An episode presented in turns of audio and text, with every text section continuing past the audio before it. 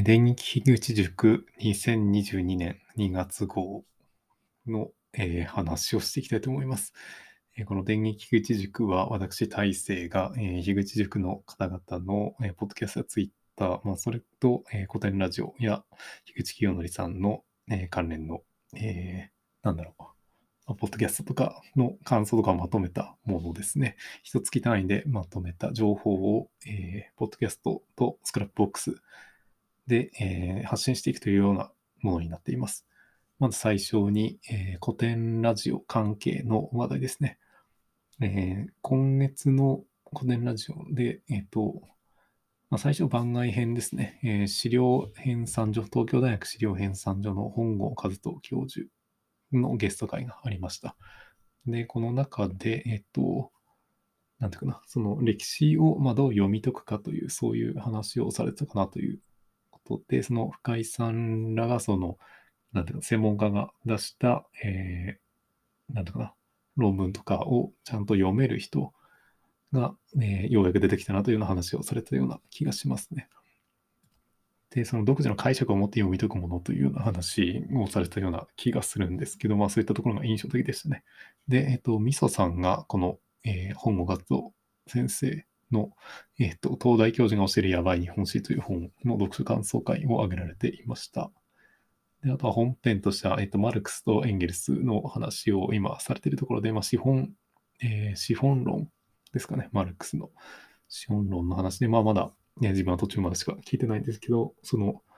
マルクスとエンゲルスがこう育つ過程というか、そういったものとか、あとは当時の時代背景ですね。その資本主義の始めのところの本当にやばいやつ、なんていうかな。その労働者が虐げられてるような、そういう、えー状況、時代背景がこう面白く感じて聞けています。で、えーまあ、あとアボカドがこう、なんていうかな、環境負荷というか、その労働の負荷が高いみたいな、そういう話で、なんかアボカドも、えー話題にな、ツイッター関連で話題になっていたような気がしますね。であとは資本主義に関してまとめられてたものが、えっと、エコデザイナー愛理さんの、えー図解のメモが結構面白いというか、すごく綺麗にまとまっていて面白いなと思います。で、えーまあ、古典関連情報として結構なんかいろいろメディアへの露出が増えてきたかなと思うんですけど、ね、YouTube で、えっと私とポッドキャストというその、なんていうかな、番組ですかね。これ Spotify だったかなちょっと忘れましたけど、えー、ノートかな？ノートのイベントだったかなその、まあ、えー、コテンラジオどうやって作ってるのという話であったりとか、まあ、それの続きが、えー YouTube であった番組の続きが、えー Spotify の、えっと、なんていうかな、ポッドキャストで話されているというようなことがあったりするそうです。で、あとは、福リパという、えー福岡の、なんだろう、ウェブの記事かな。で、えー取り上げられていたりとか、インディード？でも、その、なんだかな、記事が取り上げられていますね。あとはそう、深井さんが本を出されるということで、まあ、大輝さんが速攻ポチりましたという、えーツイートをされてましたけど、自分も速攻ポチりましたね。どういう、本になるとどういう話になるのかなっていうのはちょっとわかんないですけど、まあ、えー皆さんも買われるといいかなと思います。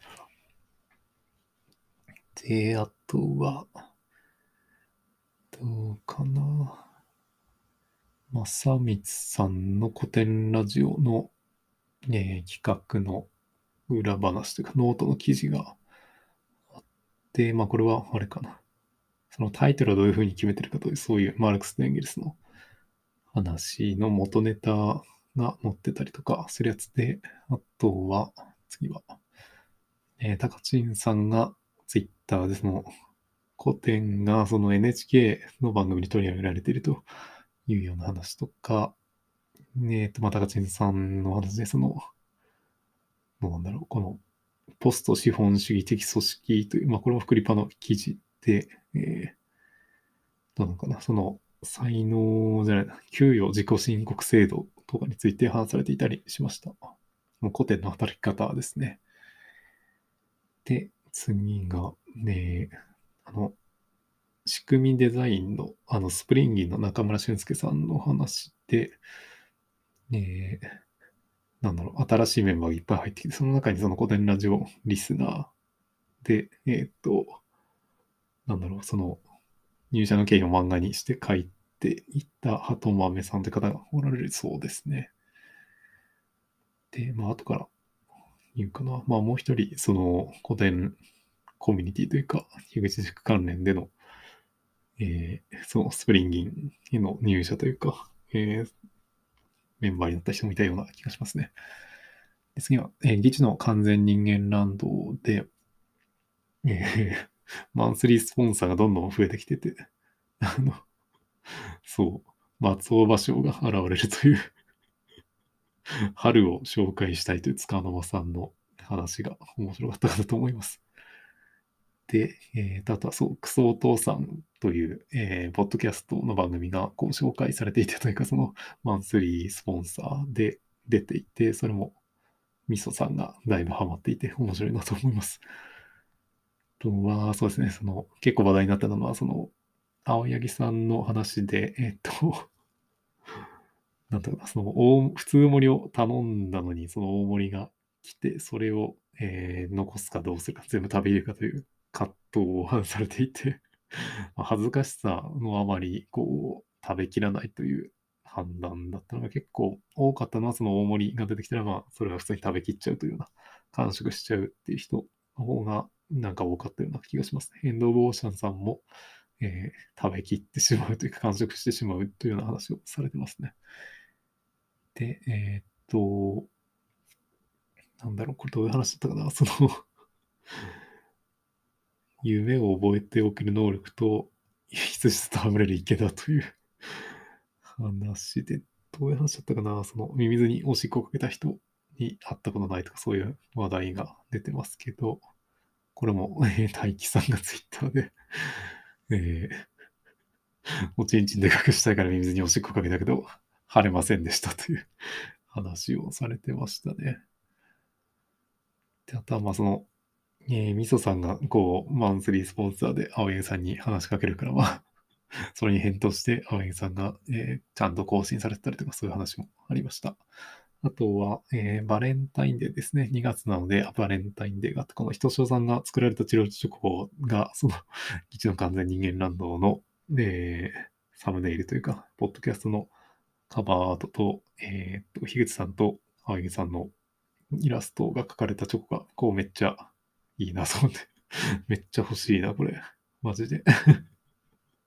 そういう素敵なものを、まあ、ツイッターに上げられてましたね。あとは、えー、っと、そう、ツイッターのコミュニティも技術の数に人間らのものができていました。であとは、青柳さんの講演会が3月10日にあるそうなので、まあ、興味のある人はチケットを買われるといいかなと思います。で、次は新型大人ウイルスですね。えー、これは、えー、イサハヤドラゴンのゲストですね。神野真理さんという方で、えー、その地域活性化の話をされていたかなと思います。えー、っと、ハンバーガーとクレープショップのトミーズというのをやられてて、なんかすごい美味しそうでいいなと思うんですけど、その、えー、地域活性というか、そのために、えー、っと、なんていうのかな。その、まあ、フードイベントみたいなのをされてたという話で、まあ、それも、えー、コロナの区切りで、えー、やめることを決断したというような話とか、あとはそのお遍路、四国のお遍路参りをされてた話が印象的でしたね。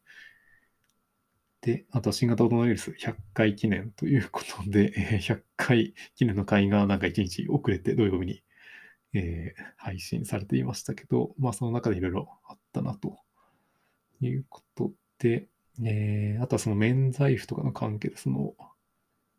えー、シュウカさんという方ですかね、その、切り絵で、その新型コロナウイルスの免罪符を作っているという、えー、ツイートがあったりとか、えー、っと、そうですね。あの、新型コロナウイルスのアワードを、その番組内で募集したいという話もあって、高木さんが、えー、ツイッターで、そのマウンターズカフェ誕生会についてアワード大賞候補というふうに言われていると、その、いう話もありますね。まあ、他にもいろいろあるような気はするんですけど、このあたりで、ね、で、次ですね。えっ、と、いいかねパレットで2月10日に新型コロナ感染者が発生して休館していたということですね。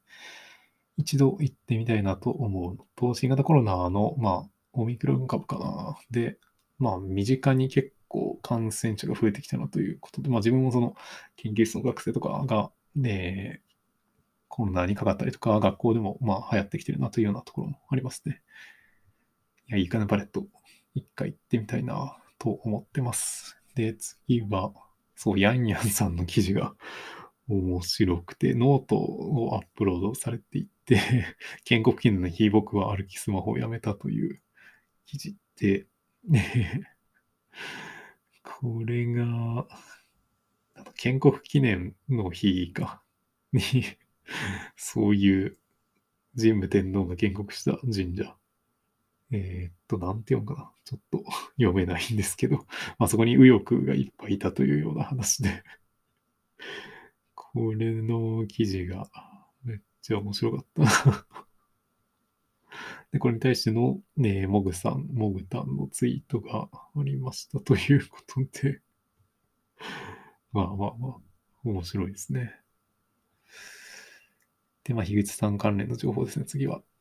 インプット奴隷合宿、まあ、書物による自己変容の奴隷合宿という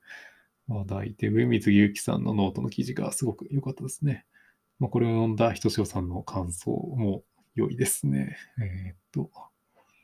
まあ、インプットの奴隷合宿、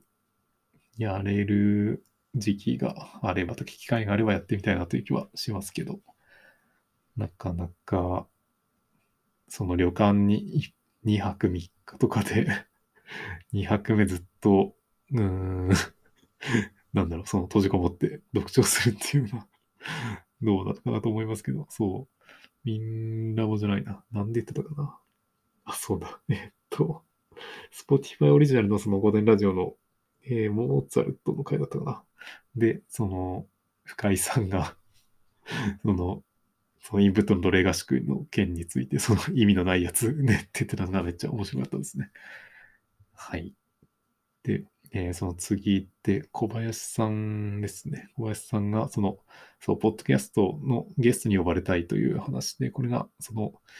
えー、っと、そう、IT's ラボの小林、小林さんね、近藤さんとなんかその話があって、えっと、もっとこう、人前にというか、えっと、なんだろうな、顔を売ってきてくださいよみたいなそういう話で、えー、そのゲスト周りをしようというような話になったというような話題だったかなと思います。これで全然進んでないな。終わるかな。はい。で、次は、まあ、樋口塾関連の話題ですね。継続意思の表明があって、まあ、これでその区切りで、えー、とやっぱりその入ってみて合わなかった人は、ね、えっ、と、なんていうかな、まあ、これを機に、やめられるというのもすごいいいなというふうに思っています。で、新メンバーとしてメタラ、みたらしさん、雨と窓枠というポッドキャストをやられているみたらしさんと、ミンセカのともきさんと、エモーショナルのロジックの、えー、トキニさんが2月に入られました。えー、まあ次ですね。えっと、新番組で、えっと、マッツさんのひろこ先生と家族を考えるラジオという番組ですね。これ、ね、個人的によく聞いている番組で、えー、その家族という関係について、まあ、考えを改めるというか深めるのにいい番組かなというふうに思っています。で、あとはナッチさんの番組名がすべ、えー、てにビビッと気を使うから、カタカナのすべビビに変わりました。とは、塚生さんのポスト自分主義一周さんの坊主クリエーションという番組も、えー、新しく始まっています。これもまあ聞けてないのもあって、うんと、なんだろう、聞いていきたいなというふうに思っています。で、えっと、まあ、樋口塾関連で、ポッドキャストノウハウですね。えっと、ポッドキャストノウハウのチャンネルっていうかな、チャンネルかな。スレッドかな。ちょっとわかんないですけど、まあ、その中で、えっと、ポッドキャストの台本制作のひな形みたいな、その無料テンプレの話がなめしょうさんから共有されていて、あとはエンド・オブ・オーシャンさんから、えー、っポッドキャストを聞く方法について、その Apple Podcast を抜いて Spotify がトップになったというような話題とか、えー、っと、大輔さんからその GarageBand で取り込める音声の長さについての話題とかがありました。あとは、樋口さんからその YouTube にその限定 URL を上げて、それを販売するのはちょっと NG なんじゃないかなっていうような話があって、まあ YouTube の規約上はダメっぽいですね。やるとしたら、その Vimeo とか Dropbox とか、そのオンラインのストレージのリンクはいいみたいですということですね。また音量調整の話で、えっと、小さすぎる音量のポッドキャストっていうのは、その次の番組を聞くときにその音が大きくなるから、その耳を、他の人の耳を傷つけるんじゃないかっていうような話題があったりしました。で、えー、次ですね。ニュートンのゆりかごの話題て、えー、今月は、大輝さんから伊沢さんですね。えっ、ー、と、まあ、これは、そうですね、伊沢さんがいろいろ動いているように見えるというような話かな。ちょっと内容あんまり聞いたはずなんですけど、そんなに覚えてないですね。申し訳ないな。で、伊沢さんからモーさんの回もありました。で、あとはまあ、普通の話題というか、世間的な話題としては、Spotify 関連の話題が結構多くて、えー、っと、そう、有名配信者のコンテンツを削除したというような話ですかね。その人種差別的な発言があった人の話で、えー、っと、まあ、そういう、その、まあ、Spotify もそういうような動きをしてるなとか、あとはその Spotify のクリエイターサポートプログラムということで、えー、次世代のコンテンツクリエイターを支援するというような取り組みもされているということで、えー、まあ、樋口塾なんかから誰か狙いませんかというような話が樋口さんからあったかなと思います。で、次は、えー、Spotify が書書籍系コンテンツ、ブックキャスト立ち上げというような記事があって、まあこれはどうなのかな、 Audible みたいなそういう、あれなのかなとか、えっ、と、あとは、なんだかな。ちょっと忘れましたけど、その、えっ、と、児童書みたいなのを、その、なんだろう、音声で読み上げるような、そういうサービスというか、そういうのもあって、えっ、と、なんだかな、ちょっと忘れたんですけど、そういうサービスというか、えっ、と、ブック、ブックなんとか、ちょっと忘れましたけど、なんだったかな。思い出せない。すごい腹立つな。まあ、そういうのもあって、まあそういう書籍読み上げ系のやつがどんどん出てくるのかなと。まあこれもなんか樋口さんがそういう、あ、そうか。文章をそのまま読むんじゃなくて、えっと、人の、なんだか話し言葉で読んでくれみたいな、そういう話をされてたような気がしますね。まあそういうサービスもどんどん出てくるのかもしれないですね。で、あとはウクライナの、えっ、と、ロシアがウクライナに侵攻したというような話で、えっ、と、まあこれもまあ、いろんな方が話題にされていたかなと思います。えっと、栗原大輔さんの僕に何ができるのかという148話目のポッドキャストでも、えー、おっしゃられていて、えー、その、まあ、他国が戦争をしているときに自分たちにできることリストみたいなのがあるといいなというような話とかですね。まあ、これもその古典ラジオを聞いてからの、えー、その開戦というか戦争開始というような体験なので、その、なんていうかな、戦争に対する捉え方みたいなのが解像度が上がってるのかなと思うんですけど、それぞれ皆さんですね。その中でどういうふうに動くかというのを、まあ、なんか自分でもこう、あんまり分かってないんですけど、なんていうかな、まあこれ、コロナの流行り始めの時に結構似てるなというような感覚がなんとなくあるんですけど、なんか得体のしたようなものが始まっているような感覚ですね。というようなところを感じています。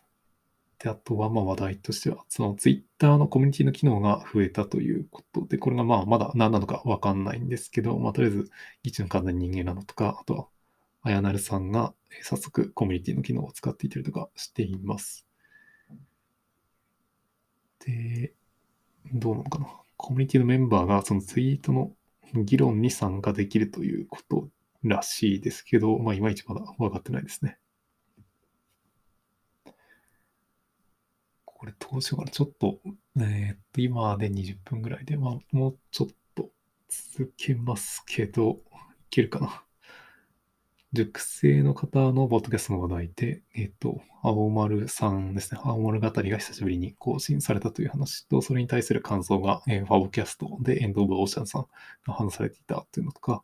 えっ、と、あと、しょうまさんが、えっ、と、その中村俊介さんの、えっ、と、仕組みデザインに入社できたという話と、えっ、ー、と、伊沢さんの、えっ、ー、と、そう、テキリザンさんとの対面の飲み会の話とか、あとはモグタンさんの、えっと、え、っと、我ら金宮族のユッキーさんとか、リーカーちゃんゲスト会、ナチさんのゲスト会というのがありました。そのナチさんとのゲ,、えー、ゲスト会の ナチさんへのその恋愛話というか、それが結構面白かったなと思います。で、改めて、そのナチさんの言語化能力の高さについて、えー、大輝さんがツイッターで感想を、えー、話されていました。で、推し会ですね。推し会もちょっとまとめてみたんですけど、えー、みそさんが1月にスナック偏愛と、えっと、あとはミンセカをしていったと思うんですが、まあ、それに対する、えー、スナック偏愛からの返答みたいなのもあったりとかして、えー、スナック偏愛での推しポッドキャストが墓場のラジオとどんぐり FM というような話題もありましたね。で、えっ、と、次のセラビさんの、えー、推し会が、そのスプリングマウンテンの、えっ、と、禁酒の話ですかね。あとは、あやなるさんの推し会が、えー、月のセラビさんの、えっ、と、今年の抱負とアート思考という回で、朝霧さんのやつが、えっ、ー、と、トートのゆる学の中原中也の、えー、朗読ですかね、詩の朗読の回とか、あと、モーさんの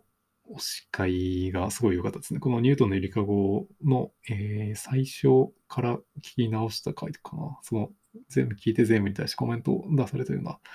気がしてて、こういうなんか振り返り系の回が自分は好きなんだなというふうに思いました。で、やっぱりその聞いていくというか人間関係ができてくると、その、なんていうかな、えー、過去の情報もなんかその意味が変わってくるというか、受け取れるものが変わってきていて、それも面白いなというふうに思います。その人間がどんどん見えてくるというか、そんな感じがありますね。あとは、そのトートさん関連の話題で、結構そのゲスト会を多くされてますね。シュウさんとのゲスト会とか、えー、っと、その時にさんとのゲスト会と、テキリュウザンさんのゲスト会、アニメについて話す会とかですね。あとはその、春朝霧さんのゲスト会も面白かったと思います。で、シュウさんですね。シュウさんは、その、そう、アウトプットが先の生活をされていて、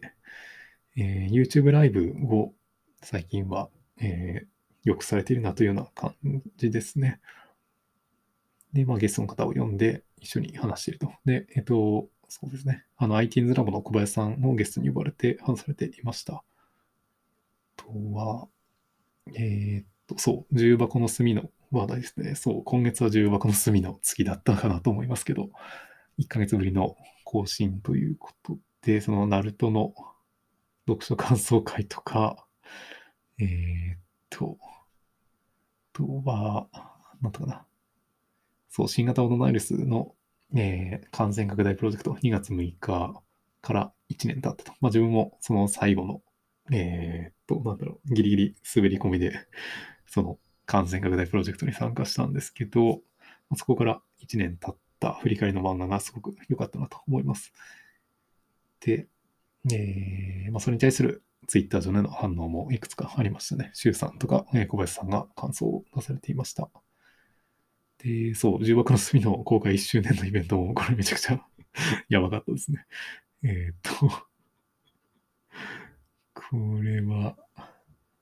なんだろう、その外国人の嵐が、その Zoom のアドレスを公開しながら入ってきて、それの音声もそのまま収録してあげているというような話ですね。あとはそう、あれを公開するというか、その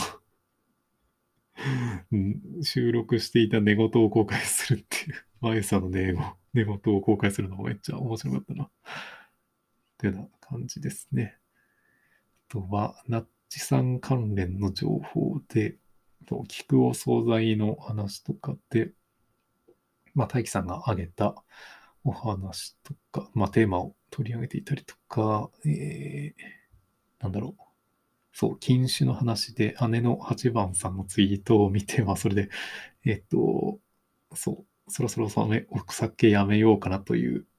えー、と話が、その、ブックカタリストでそういう本が紹介されていて、それブックカタリストというポッドキャストの番組ですね。それを見て、まあ、それに関連のツイートを八番さんがして、それを夏さんが見て、禁酒を始めるという、その連鎖が面白いなというふうに思ったりしていたりとか、あとは、うん、そう、その中で、その、なんだろう、やめてみて物足りなさを感じるのが依存なのかもっていうような話があって、まあそういうことってなんか結構ありそうな気がしますね。という話とか、えー、っと、そう、ゆる言語学ラジオに、えー、なんだろう、お便りが紹介された話とか、とは、そのションの勉強会を、こう、開催というか、その、開催されて講師を呼ばれていて、そのな内容もすごい良かったなと思います。あとは、えっ、ー、と、そう、スクラップボックスの、なんだろ、使い方の共有の会にナスさんが参加していただいて、それで、えー、ブックマークレットを作っていただいたというのもすごく良かったなと思います。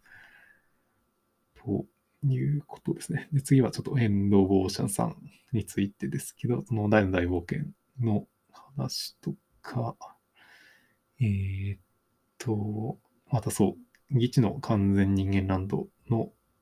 話というか、まあこれのファボキャストでのその言語化能力じゃないな。えっと、違うな。えっと、樋口さんがその情景を想起させる能力が高いという話ですね。だからその、えっと、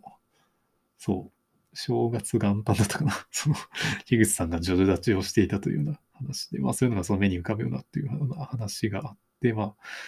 あ、8番さんが、えー、ツイートをしていたりとかしていますね。そういう光景がめっちゃ目に浮かぶという話ですね。はい。で、次の方は、えー、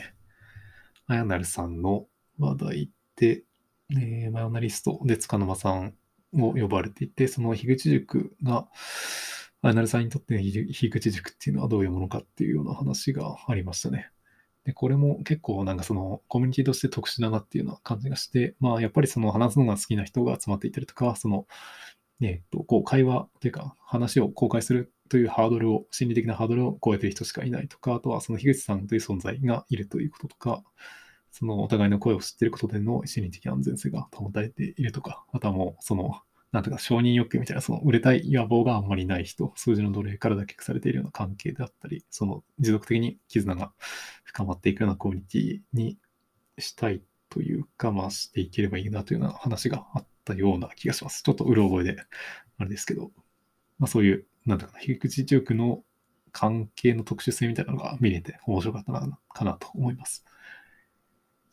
はい。で、次は、そうですね。前成さんのパレコンの感想とかがノートの記事であったかな。と、あとは、そうですね。えっと、最近なのか、その、ワードルというのにハマってるというのがあって、前成さんがそのハマったきっかけがクイズノックの番組でっていうところが、その、まあ、個人的にその YouTube のそのクイズノックを見てる人はなんか頭がいい人が多いなというので そういうところを見てるんだなとかいうのも、なんか改めて思ったりとか、えっ、ー、と、そのワードルっていうのが、えっ、ー、と、単語を書いていって、まあその中でその書いた単語に使われてる文字を探って、その最終的にそのどういう単語が隠されてるかみたいなのを探すというようなやつになって、1日1回くらいしかできないのかな。結構そのツイッターでなんか 5×5 マスでなんか緑のえー、ブロックがどんどん埋まってるようなやつがワードルというやつですね。あとは、そのまあマヨナリストの回ですね。マチャコさんとの対談もすごく良かったかなと思いますし、コバさんとの対談も良かったですね。そううん、えっ、と、あやなるさんのそのシティガールの雰囲気というか、そういうような、えっ、と、そう、陽キャすぎて太陽のようというような表現もされていました。で、そうですね。で、次の方で、次のセラビさん、これなんかさっき言ったような気はするけど、まあいいか。えー、っと、まあ、セラビさんもそのトートさんと対談されていたりとか、えー、っと、そうだな、その2月22日の放送というか話で、そのあやなるさんとの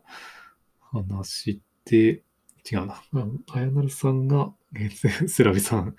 すごい喋るのうまいなみたいな話をされていて、まあその台本が用意されていてほしいなという話のアンサーとして、その、えー、毎回台本は用意していると。それがないとなんかうまく喋れないというような話もされていたと思います。えー、栗原大輔さんの、えー、お隣ノートへの参加の感想とか、あとあとその兄弟論の話が面白かったかなと思いますね。えっ、と、なんだろうな、その、兄弟っていうのはその、なんていうかな。えっ、と、なんていうかな、その、お互いの隙間を埋め合うような、そういう性格になりがちみたいな、そういう話かな。その、上の兄がやってることと違うことを下の弟とか妹がやりがちというようなところがあるのかなというような話で、まあ、上の人がの反面教師になるのかなというような気がしますけど、またその、なんだろう、ニッチ戦略みたいな、そういう性格面でのニッチ戦略みたいなのがありそうかなというのが、その5人兄弟の一番下の自分の感覚としてはあるのかなと思います。で、次は、えー、坪健さんですね。この、えー、っと、ニトベ大、えー、ニトベ文化中学校でいいのかな？そうですね。の、えー、っと、この教科を超えた学びというのが面白かったですね。その数学と英語と美術と音楽の4教科をまとめた期末試験、アウトプット型の期末試験というので、社会的創造性というようなキーワードとされていました。こういう中学校があるんだなというのは、なんていうかな、こう、驚きがありますね。そういうやっぱり、えー、っと、まあ、偏差値というか、暗記系の科目ではない、そういう創造性を発揮するようなことが、まあ、今後求められていくというか、今すでに求められていって、そういうような、えー、アウトプットの仕方に、もう中学校のうちから触れているというのが、すごく素敵ですね。で、モンさんも、えー、これに対して反応のツイートを上げられていました。頭身内のネタということで、八幡さんのうろ覚え昔話が、えー、公開されていたという話とか、竹取物語でもやっぱり筋トレをしているというのに、えー、セラビさんとイザさんが反応されていたりとか、えっ、と、そうだな、まあ、八幡さんのツイッターがなんかやたら多い感じがしますけど、その、えー、古典ラジオの不足展開を聞いていて、えー、みそさんのえー、っと なんだろう、ポッドキャストに反応されていたりとか、えー、っと、そう、ムロさんが本屋に憤ってるのが なんかギアッチョっぽいなとかそういうような話をしたりとかですね。あとは、健康のあれこれの、えー、っと、タイトルコールでモノマネをされていたりとか、そういうような話があったりとか、あとはまあ子育てに関するチップスというか、なんていうかな。そのライフハックみたいなのをえー、楽しそうに書いてるなとか思ったりですね。あとは、そう、ゲスト会、金曜日の焚き火会の、えー、りょうさんと横山さんとのゲスト会が面白かったですね。これが、その、日米、日米じゃない、日豪のオーストラリアとのキャンプの違いとか、えー、あとはその、その姉の旦那さんがキャンプガチ勢というか 結構いい道具を揃えてるなとか、そういうような話も面白かったりですね。カンガルーの金玉に、えっと、お金を入れて親に渡したっていう話が結構面白かったですね。あとそう、兄弟はこう、自我の拡張感があってすごくいいなというか、家族がですかね、その一つのコミュニティに兄弟で所属していると、そのお楽しみ感が増えて、すごくお得感があるなというふうに思っています。で、えっと、まあ、最後、最後らへんでもうちょっとありますけど、体制タイムズについてもなんか話題があって、まあこれも面白かったですね。で、話としてはそのゲーミング PC を買ったということに対する反応が多かったですね。八番さんとテギリュウさんさんからありました。あとはまあ、えー、っと、そう、キーボードの話題もあったりしますね。はい。で、次はそう、電撃樋口塾に対する反響もありました。早成さんからもう電撃樋口塾最高ですというふうに言われていたりとか、まあやっぱりこれノートに投稿はちょっとどうなんかな。むずいよな。なんかスクリーンショット撮って、えー、っと、そのまま画像としてあげてっていうのは楽かもしれないですけど、文章になってないからな。あとは単純に貼り付けるだけでもなんかすごく大変だなっていうのがあって、やっぱ自分はなんか Scrapbox しか使えない体になっちゃってるなっていうのは感じがします。あとアースリングさんも、えー、こう、評価というか、良い反応をいただきました。シュウさんもそうですね。えー、っと、どうかな。やっぱり、なんか自分も、こう、情報をまとめたいというか、うん、構造化したいみたいな、そういう欲求があるような感じがしますね。で、そう、電撃中塾に関しては、この編集者を、えー、鋭意募集中ですということ、絶賛募集中なのかな。鋭意は違うな。で、この、なんていうかな、協力してくれる方は、えっ、と、ナツさんに作っていただいたブックマークレットがあるので、もう、何らかの方法で自分まで連絡をいただいしていただいて、 Scrapbox の編集権限のリンクを送りますので、まあ、それがある状態で、そのナチさんの作ったブックマークレットを使うことによって、えっと、まあ、なんていうかな、興味のある話題があったら、その樋口塾関連ですね。これは、うん、まとめてほしいとか、そういうのがあったら、えっと、まあ、その、ウェブページそのまま、そのリンクを、えー、出してもらってもいいですし、その気になるページの気になる一文とか文章を、えー、ドラッグして、そのブックマークレット、ブックマークのボタンを押すと、まあ、勝手に Scrapbox のページに、えー、その内容がアップロードされるという仕組みがあるので、そちらで、なんていうかな、共同編集したいなという人がもしいましたら、えー、どんどんこう声をかけていただければなと思います。まあ、主にその塾生同士の交流とか、あとは Twitter とか Discord 上で盛り上がった話題とかをまとめています。で、まあこれも、そうですね、ナチさんのツイートが興味深かったんですけど、え、もう僕らは多分相手やその意図を理解するということはそもそも不可能な課題であり、えー、よくわからないが特に問題は起きないという状態を目指すしかないという現実を、えー、ポジティブに歓迎することになれることでしか、え、コミュニケーションにおける疑心暗鬼を払拭することはできないのだという話で、まあこれがその、え、スクラップボックスの編集がちょっと、え、苦手というかその権限を全部渡すことしかできないので、まあこれがその、まあ変に触ってしまうとかそういう恐怖感があるかなとは思うんですけど、まあ、それを、なんていうかな、取り払ってもらってというか、えー、っと、なんていうんかな、その、まあ、多分大丈夫なので、えー、まあ、やってみてくださいというぐらいしか、お互いにそう思うしかないかなというような感じですね。まあ、これは、うん、まあ、スクラップボックスの返事に限らず、えー、世の中、社会全般で、会社とかでもそうですね、その、相手を信頼するというか、まあなんか変なことは多分しないでしょうというふうにお互いに思う合うと思い合うというのが大事なのかなというふうに思いますけど、まあ、そういうような形で、えー、協力していただける人を、え、募集していますということで、え、今月はこの辺りで終わります、えありがとうございました。